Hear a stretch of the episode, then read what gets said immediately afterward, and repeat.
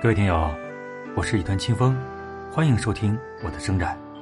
好了，不多说了，先来旁白吧。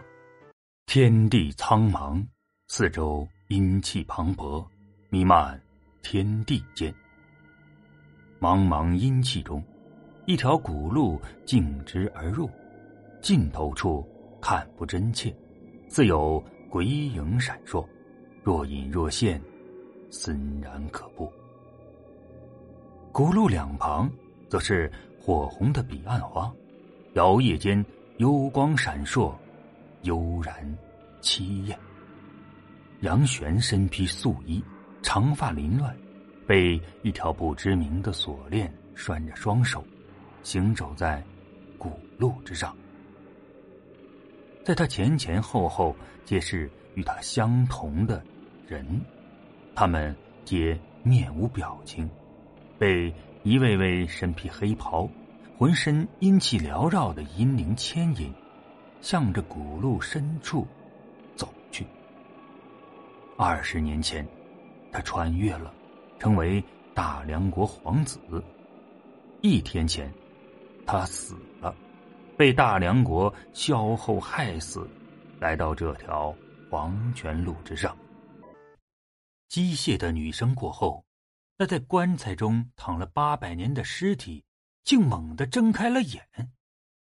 两道精芒从那双明眸里迸射而出。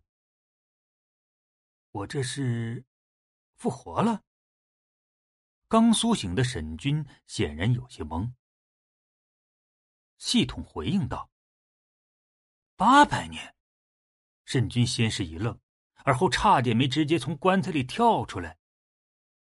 八百年，我死了八百年。沈军在棺材里气得直跺脚：“狗系统，你还真把小爷玩死了啊！还死了整整八百年！”一个头发花白、满脸褶皱的老人自称小爷，这着实有些诡异。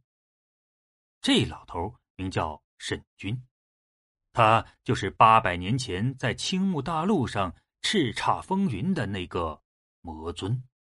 接下来，让大家听一下各个年龄段的发声。少年，师傅，你为何叹气啊？是徒儿哪里做错了吗？青年，好吧，就当是行善积德，我不坑苏大姐就是了。不过这钱还是要收的哟。青叔，小凡，我看这大姐也挺不容易的，老伴儿去世了，儿子又在外地，你就别坑他钱了，好好给人家看看，就当是行善积德了。钟叔。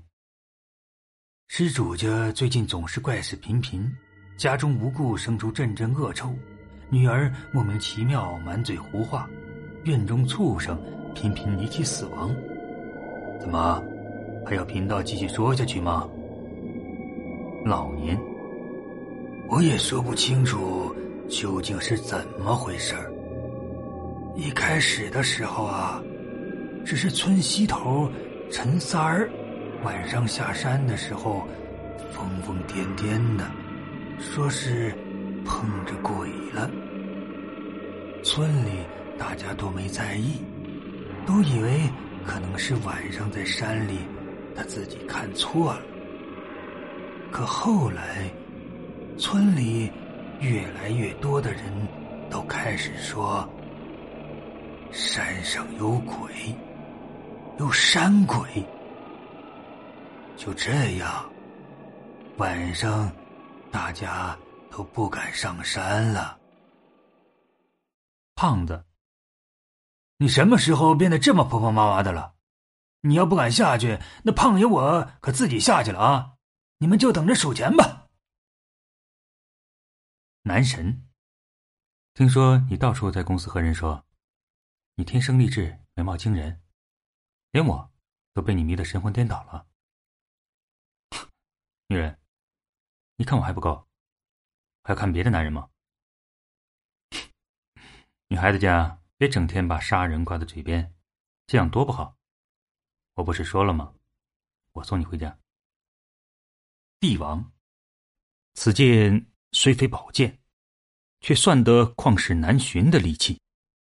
如此利器，不可闲置宫中，就让他为我灭吴去斩将杀敌，见不是功勋吧。